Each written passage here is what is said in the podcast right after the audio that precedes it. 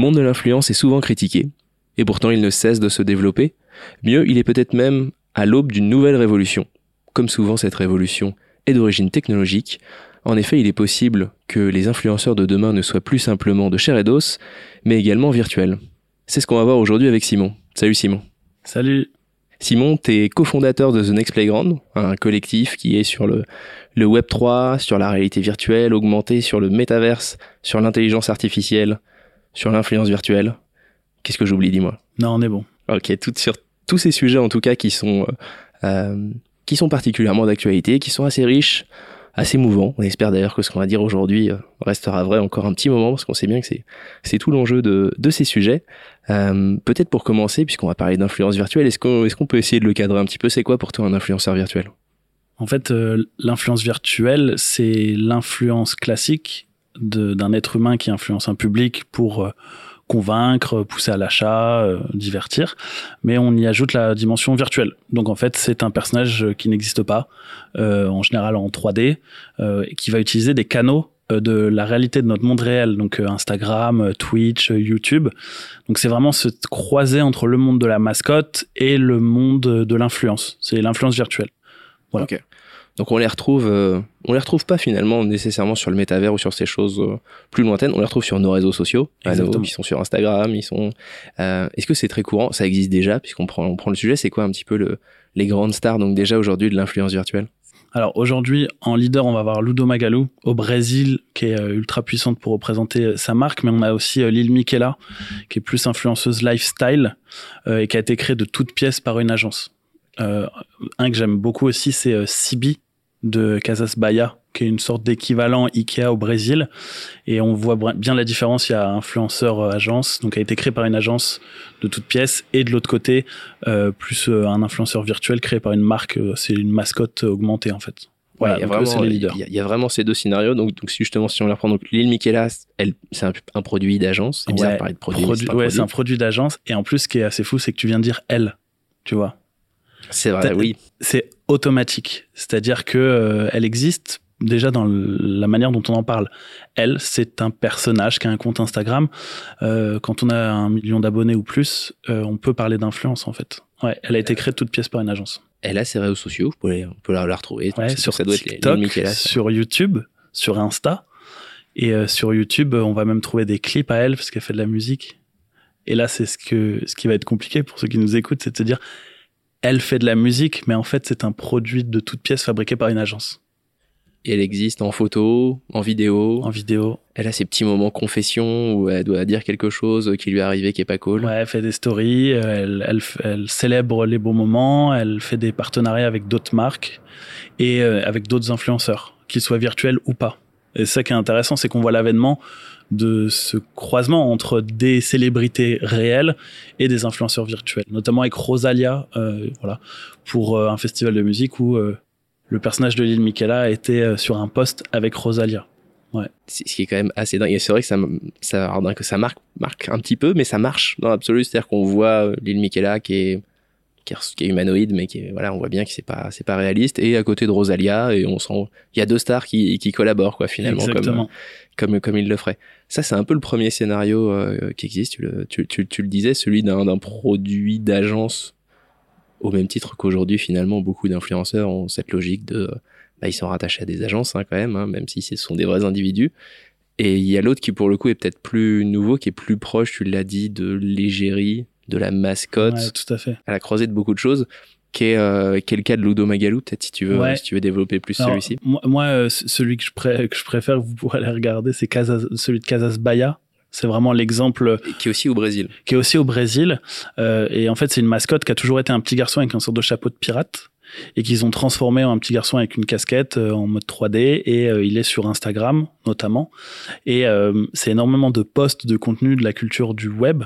Et c'est assez fou parce que c'est une marque qui se rend compte que en fait chez l'équivalent Ikea c'est les parents qui achètent mais qui ont leurs enfants avec eux le week-end.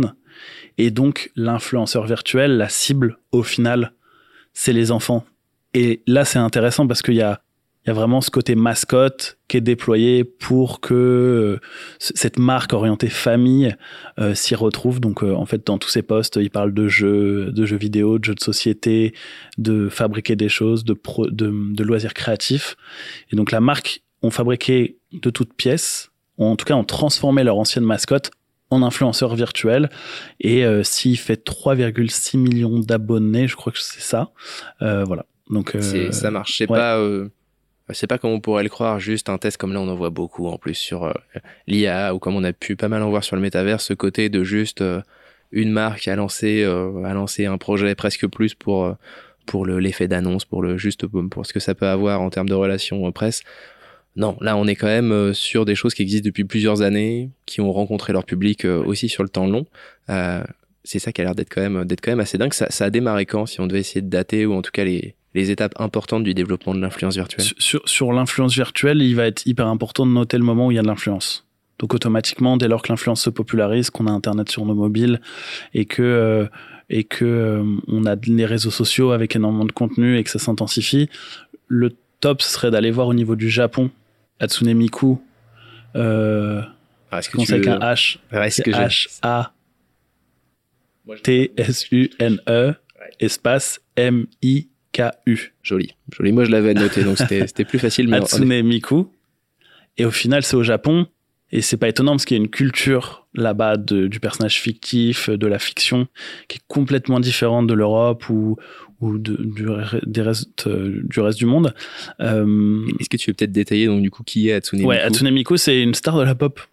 C'est devenu un personnage qui fait de la musique et qui remplit euh, des salles de concert de fans qui viennent écouter une musique qui a été conçue en studio par des vrais artistes. Euh, derrière, il y a une après, ça dépend des projets, mais il y a toujours une dimension électronique dans, dans les voix, dans la, dans la musique. Et ensuite, c'est une sorte d'hologramme qui est présenté dans les concerts et les gens vont voir les concerts. Et, euh, et c'est des salles combles. Et ça s'est un peu exporté en Europe mais l'expérience, elle est surtout au Japon. Et ça, c'était 2016, si je me trompe pas, c'est dans ces eaux-là. Euh, et puis après, euh, voilà, c'est venu, euh, c'est venu plutôt aux US, où là, il y a des agences qui se sont pris euh, de ce sujet-là, et au Brésil. Donc, il doit y avoir des caractéristiques socioculturelles qui, voilà. Alors, écoute, ce que j'avais vu sur Ludo Magalu, donc autre influenceuse virtuelle brésilienne euh, rattaché à ce qui serait davantage le, le Amazon, euh, je crois, euh, brésilien, c'est ils ont lancé ça très tôt parce qu'ils se sont rendus compte que ils n'avaient pas encore la logique de supermarché, donc les personnes étaient habituées à acheter à, euh, à, un vendeur, un individu, quoi. Ils étaient amenés à acheter à des petites boutiques, ils savaient à qui ils achetaient individuellement, quoi.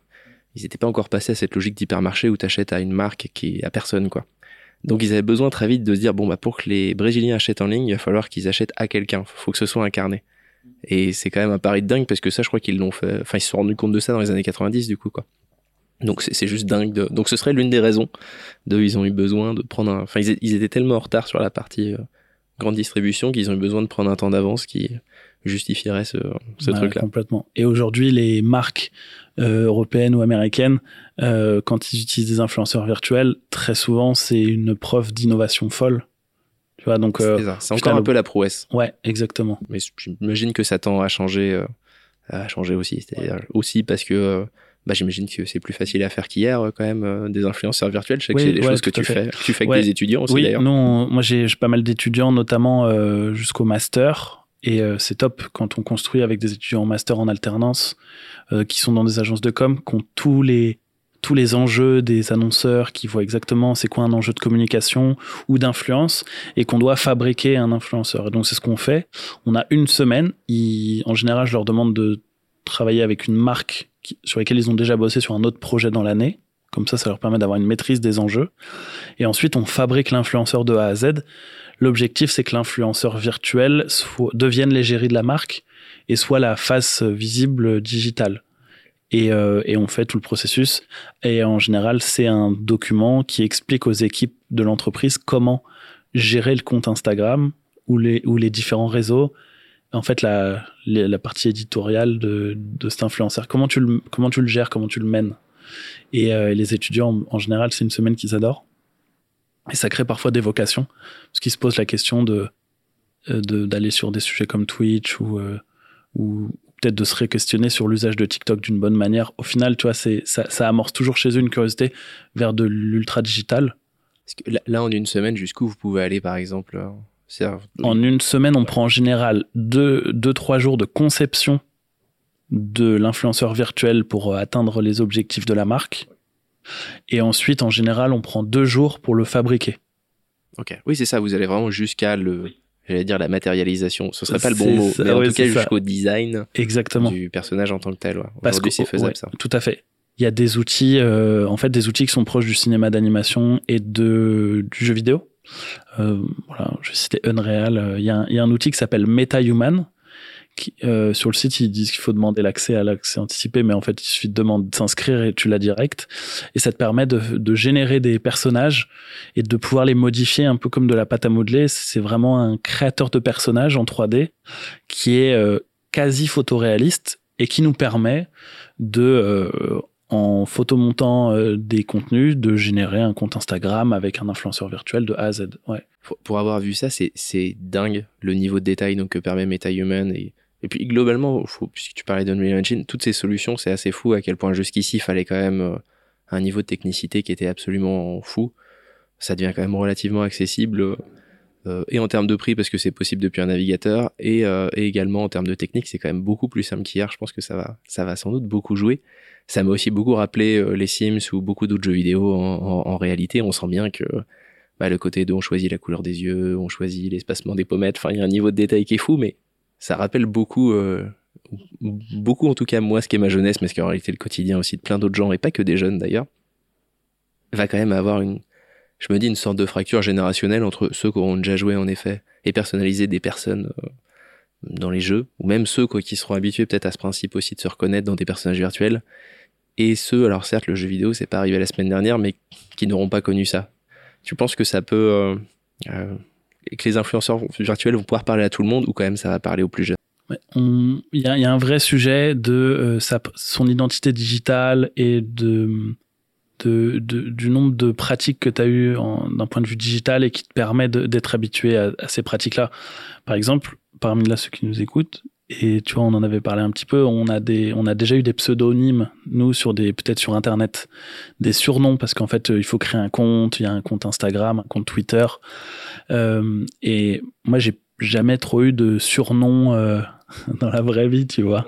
Tu vois, j'ai plus eu. Il est pas trop tard. Si tu vois, on va, travailler là-dessus. J'ai eu plus des, des, voilà, des surnoms parce que j'avais un personnage qui avait un nom particulier. Mon compte euh, Instagram, il avait un nom particulier. Donc, ça m'arrive euh, d'avoir des gens avec qui j'ai des interactions qui m'appellent par ce nom-là. Donc en fait, je, cette identité digitale, euh, j'y suis habitué. Donc quand je vois un personnage qui est créé de toutes pièces, au final, euh, c'est pas si choquant que ça.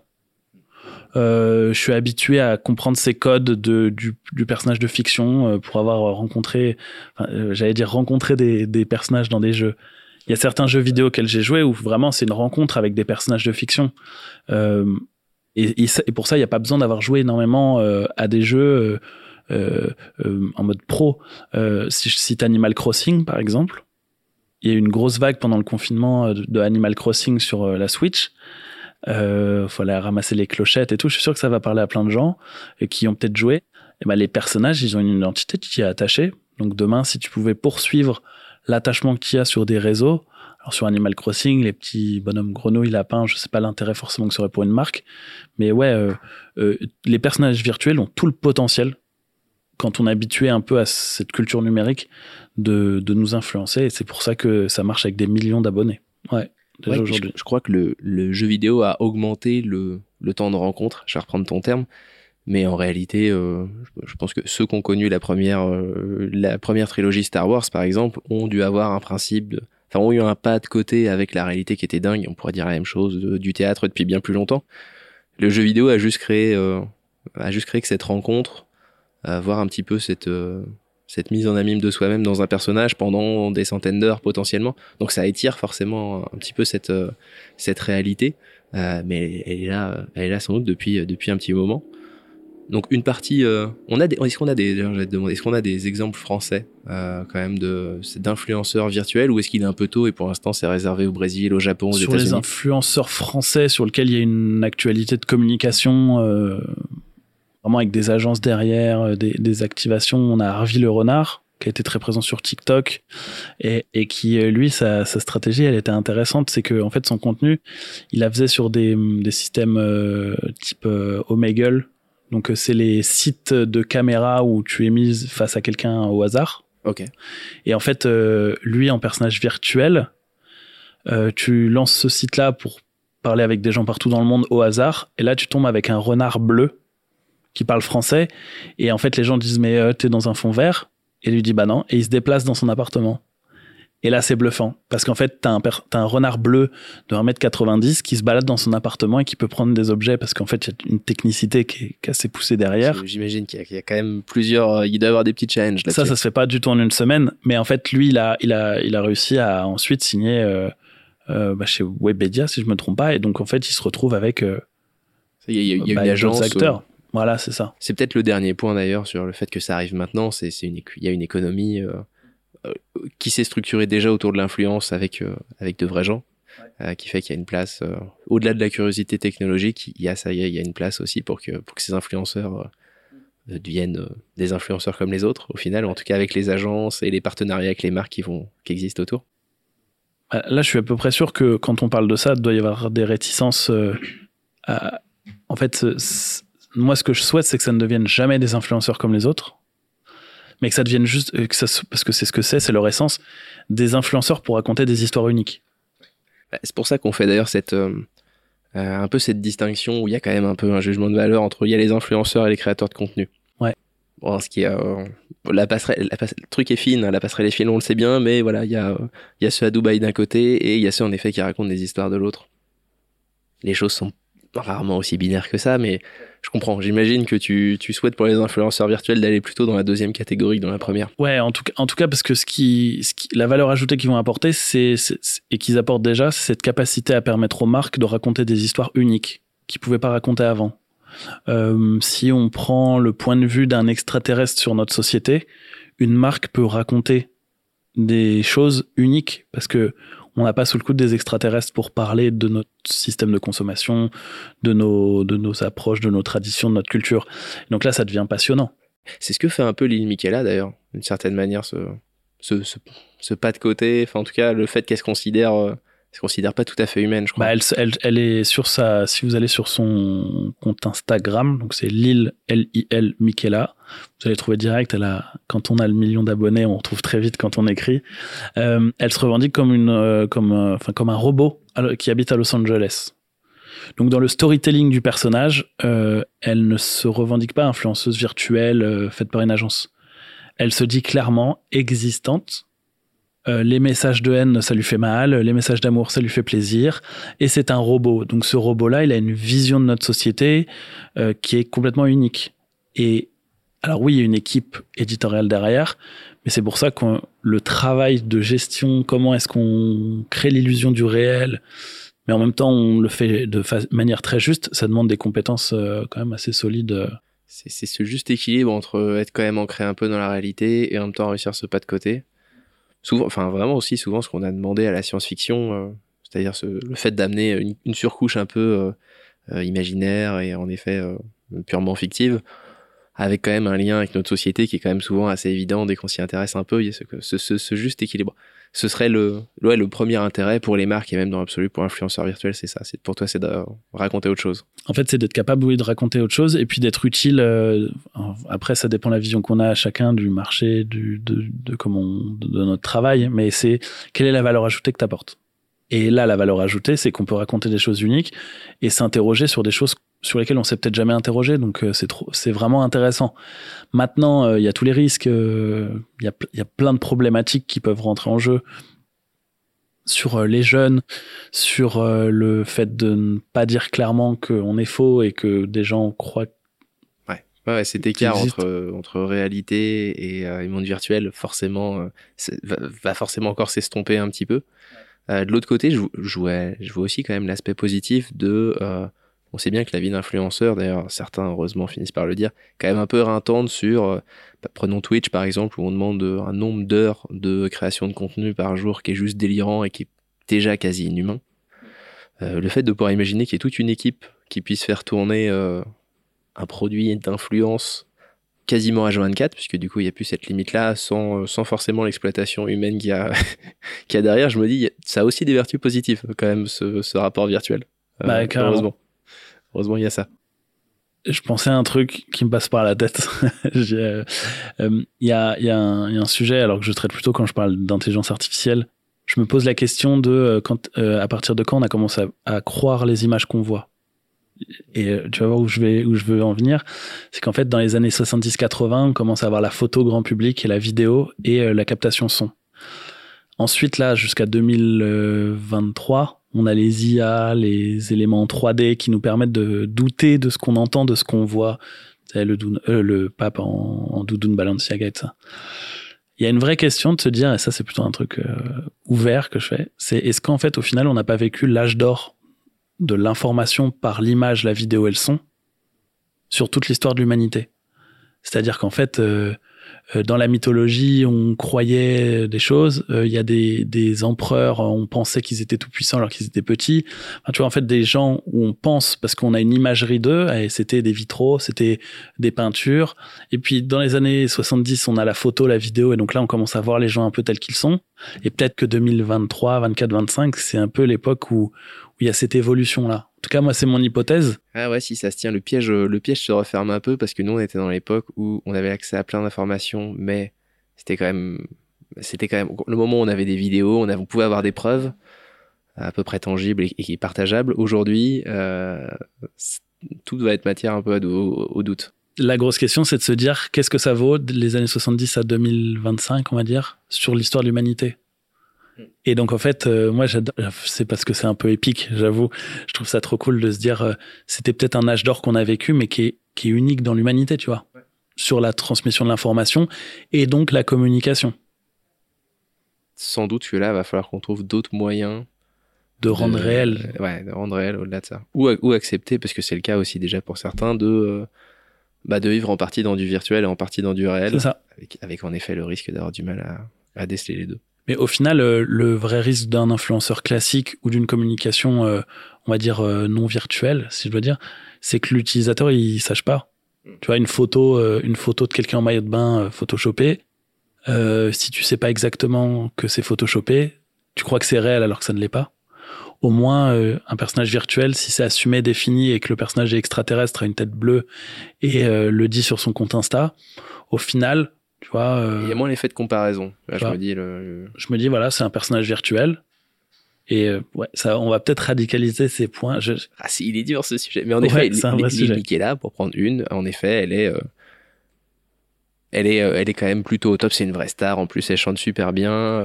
elle est toujours bien habillée. elle a une super forme, tout ça. Mais quelque part, c'est comme elle est pas, comme elle est pas réelle, c'est entre guillemets plutôt facile pour elle. Quoi. Il y a moins l'effet de comparaison qu'avec une vraie personne. Euh, ouais, grand. Écoute, euh, ce qui est intéressant avec ce sujet, c'est qu'il déjà il, réouvre plein de sujets qu'il y avait déjà sur l'influence. Mais il y a beaucoup de critiques d'ailleurs qu'on a évoquées là, qu'on peut faire déjà sur le monde de l'influence, euh, le vrai de vrai. et il y en a plein de nouveaux. Des marques qui se sont lancées, il y en a certaines, pas beaucoup encore aujourd'hui en France. Si certaines devaient se lancer, ce serait quoi Ce serait quoi les, conseils pour toi justement pour pas tomber dans les écueils du monde de l'influence virtuelle? Alors déjà l'influence virtuelle, on peut, comme tout projet, euh, euh, bah, détecter les, les besoins qu'on va avoir et surtout sur quelle euh, temporalité. C'est-à-dire que on peut créer un influenceur virtuel à court terme qui va être un peu trash ou choc ou avec beaucoup d'intensité sur un temps court. C'est ce qu'a fait Riot Games, par exemple, les créateurs de League of Legends, en créant un compte Instagram pour un de leurs personnages à la sortie, ce qui permet de très vite à un public qui connaît ce genre de pratique d'être sur, enfin, d'être super enthousiaste. Et puis voilà, pendant deux mois, on envoie plein de contenu et tout le monde est super content parce que c'est innovant. C'est ça, c'est une OP de com. Euh. Voilà. Il y en, a, mais on peut le faire. Ça a plutôt bien marché en plus. on, peut le faire et puis euh, et puis il y a plein d'actions qui peuvent être super intéressantes sur ces thématiques-là, sur du court terme, pour faire des personnages complètement fous, complètement incroyables, mais qui tiennent pas sur le long terme. Et puis après, il y a des marques qui vont pouvoir se positionner sur le long terme et là, en fait, ça engage des ressources euh, bah, créatives, euh, techniques, faut, faut avoir les reins solides pour tenir. Nous, en interne, là, chez The Next Playground, on s'est posé la question est-ce qu'on en crée en interne vu qu'on est capable de le faire? Mais en fait, là, tout de suite, on n'a pas les ressources et ça, ça ne permet pas d'atteindre les objectifs dont on a besoin. Alors, en, termes de ressources, justement, ça, ça demande quoi? J'imagine qu'il y a une partie technique pour continuer à créer de la photo, de la vidéo. Euh, ça demande quoi, quoi d'autre aujourd'hui comme, euh, comme, comme ressources au-delà du temps? Donc, y, tout, y avoir la dimension conception, donc euh, intellectuelle au début, pour bien comprendre l'histoire de la marque et puis arriver à la projeter dans un personnage qui soit pertinent. Bon après, moi je suis designer de formation, donc automatiquement passer beaucoup de temps avec sa cible pour vérifier que quelles sont en fait quelles sont les caractéristiques du personnage qu'on va concevoir, qui sur lesquelles il y a, ça fait écho à la aux personnes qu'on veut toucher ou si on veut faire l'acquisition d'un nouveau public. En fait, c'est un vrai sujet ultra complexe. Tu es en train de créer un personnage de nulle part, donc faut voir ta cible. Euh, après, bah, c'est être capable d'organiser. Alors, ça dépend du type d'influenceur que tu crées, mais le, les plus classiques, c'est euh, organiser des shootings photos super régulièrement. Donc, avoir des, des équipes shooting photo, euh, retouche 3D, enfin retouche photo, retouche 3D, faire de la 3D. Euh, parce que tu pars de photos réelles pour ensuite mettre une surcouche 3D. En tout cas, nous, c'est ce qu'on, nous, c'est ce qu'on fait. C'est-à-dire que euh, on a un profil. On va imaginer que notre personnage, c'est un homme d'un mètre 80, par exemple. Euh, on va pouvoir prendre des photos avec un modèle qui correspond à ce type-là. Donc, euh, le top, c'est des, ça va dépendre, mais c'est d'essayer de s'arranger pour que, pour que sa morphologie euh, corresponde avec notre personnage.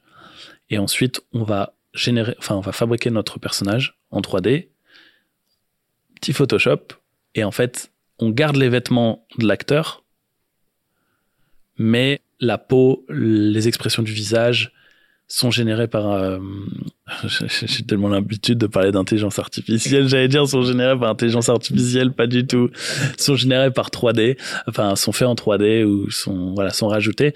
En fait, euh, l'île Michaela, s'il y en a qui se posent la question quand ils vont aller regarder, euh, en fait c'est des vrais vêtements qu'il y a des vrais il y a des vraies personnes qui se font shooter derrière. Donc il y a un vrai, il y a une vraie partie photo. Euh, c'est complètement faisable avec un iPhone. En vrai, on pourrait créer un influenceur virtuel où les photos, c'est des photos mm, super spontanées en fait. Hmm. Tout, tout est possible. Donc il te faut un matos photo pour prendre de la photo et euh, avoir des gens à prendre en photo. Ok. Donc en effet, euh, avant qu'il y en aura peut-être pas, peut-être pas tout de suite chez The Next Playground. Ouais. Mais, euh, mais c'est quelque chose qui doit bien vous occuper, euh, j'imagine. Est-ce qu'il y a un influenceur voilà, de, de tes mains euh, ou d'autres que tu aimerais, que aimerais voir naître? Alors, il y a un vrai sujet, c'est les personnages de fiction qui sont déjà stars. Bob l'éponge, Captain America, Miraculous, des personnages de dessin animé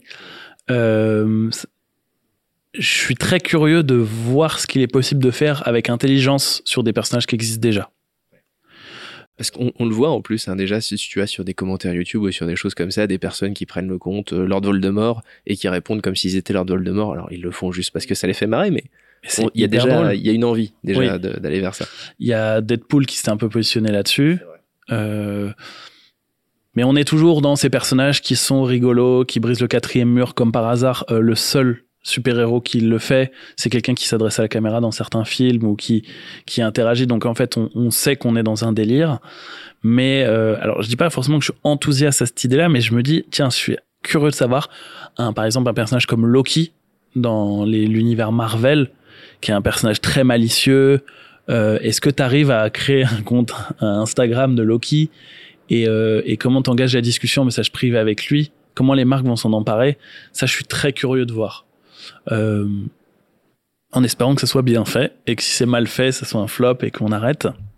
C'est peut-être des personnes qui seront interprètes euh, officielles de, euh, de tel, tel personnage virtuel. Ouais, tu maîtrises parfaitement la direction du personnage et donc tu peux parler à sa place. Donc ça, c'est assez fou. Et puis, et puis sinon, ouais, bah, trouver, trouver de l'utilité. Moi, je, je crois que un influenceur virtuel qui nous regarderait, nous, être humains, avec un regard extérieur, euh, ça va faire un peu euh, euh, peace and love, mais euh, qui nous regarderait nous être humains et qui nous qui soulignerait les qualités et comment améliorer les défauts avec un regard un peu innocent, un peu candide. Je trouve ça. Alors, faut trouver la, la bonne manière, mais je trouverais ça cool. ouais. Alors souvent comme ça dans de la fiction que les, que les intelligences artificielles ou les robots sont sont posés. Souvent avec ce regard un peu un peu justement extérieur. Bah oui, carrément. Donc si, si ça peut avoir une utilité, euh, je, me, sur ces sujets, je me pose plein de questions. Là, par exemple, euh, il y a des, tu sais, dans les je vais, passer du coq à l'âne, non désolé. Euh, il y avait une problématique avec les cours de maths dans beaucoup de pays, et euh, il y a des youtubeurs avec des super méthodologies qui ont fait des cours de maths, et les, et les étudiants ils progressent de fou au collège. Euh, la question que je me pose, c'est euh, s'il y a une inégalité sur le territoire mondial de la formation, par exemple sur les questions des mathématiques, euh, créer un influenceur virtuel qui est un prof de maths, qui fait des contenus et qui répond à tes questions, que ce soit euh, par des profs de maths ou par l'IA ou ce que tu veux, faire qu'il y ait des enfants qui n'osent pas poser la question à la maison ou qui peuvent pas et qui osent pas poser la question à leur vrai prof ou alors ils ont pas de prof et qu'ils aient une figure technologique qui leur permette d'apprendre les maths et de comprendre leur environnement. Je dis pas que je veux un monde tout comme ça avec que des profs transformés euh, en robots, mais euh, bah, je sais pas, je sais pas, ça les, me, les ça choses s'opposent pas, quoi. c'est ça. Ça me paraît, euh, ça me paraît être un monde acceptable où on apprend la littérature ou ou, la, ou la, le, le théâtre ou, ou les maths parce qu'on n'y a pas accès grâce à un outil qui, qui coûte moins cher parce que ce qu'il faut avoir en tête c'est que un personnage comme ça, même si on a une dizaine de personnes derrière la prod, euh, elle ne mange pas, elle boit pas, elle dort pas. Euh, peut s'adresser à des milliers de personnes et tenir des milliers de discussions en même temps. Donc il y a, euh, tu peux créer une histoire unique et à des milliers, à des dizaines, à des centaines de milliers de personnes et entretenir une conversation euh, par message euh, avec tout le monde, répondre à tout le monde. Et je crois qu'il y, a un- il y a un vrai quelque chose à apporter de la valeur ajoutée, notamment sur de l'éducation. Ça, c'est un truc. Pose la question. Ouais. Ça marche, ce sera le, ton influenceur euh, virtuel à rêver. C'est donc euh, le professeur que tu, tu n'as jamais eu. Il y a ça, un truc ça, profond, exactement. là-dessus. tout à fait. Merci beaucoup, Simon. Écoute, on y voit plus clair sur, euh, sur l'influence virtuelle et puis bah, au plaisir de suivre ce sujet-là de très près. Euh, si on veut suivre un peu ton actualité et celle de The Next Playground, dis-moi, où, où, où va-t-on? Le top, c'est euh, LinkedIn, The Next Playground, le site thenextplayground.com. Euh, je sais pas, il y aura peut-être d'indiquer mon nom, mon prénom. Moi, c'est Simon. Ce sera ça, ouais, c'est indiqué quelque part. Euh, ouais, donc c'est assez récent là. Et on s'est rencontrés sur les sujets du métaverse. En se rendant compte qu'on avait un background profil euh, de gamer à la base, qui avait euh, exploré d'un côté euh, Adrien plutôt la- les agences et moi plutôt l'entrepreneuriat euh, euh, orienté pop culture. Et ensuite, avec tous nos potes qui, au bon timing, eux aussi étaient dispo à ce moment-là, on a monté ça. Et là, on se rend compte que euh, c'est des sujets euh, qui demandent euh, d'y aller à fond. Euh, tu vois, là, sur, l'influence virtuelle, si on regarde vite fait deux, trois photos et qu'on relâche son tel et qu'on fait pas de recherche, on peut se dire c'est quoi ce truc bizarre encore qui nous est arrivé du Japon? Là, nous, on bosse là-dessus pour euh, vraiment comprendre les enjeux. Donc, euh, il y a des thématiques qui vont arriver qu'on va découvrir. En fait, on est impatient parce que on, on- on se donne le temps, on se donne le temps de pouvoir se questionner dessus. Ok. Très bien. Eh ben écoute, direction, euh, direction The Next Playground donc, pour te suivre. Merci Trop beaucoup, bien. Simon. Merci. Et merci à vous d'avoir suivi cet échange. Vous pouvez nous entendre parler d'IA, de métaverse et surtout de communication dans nos autres interventions UV. Tout ça est directement sur notre site, thelinks.fr. À bientôt.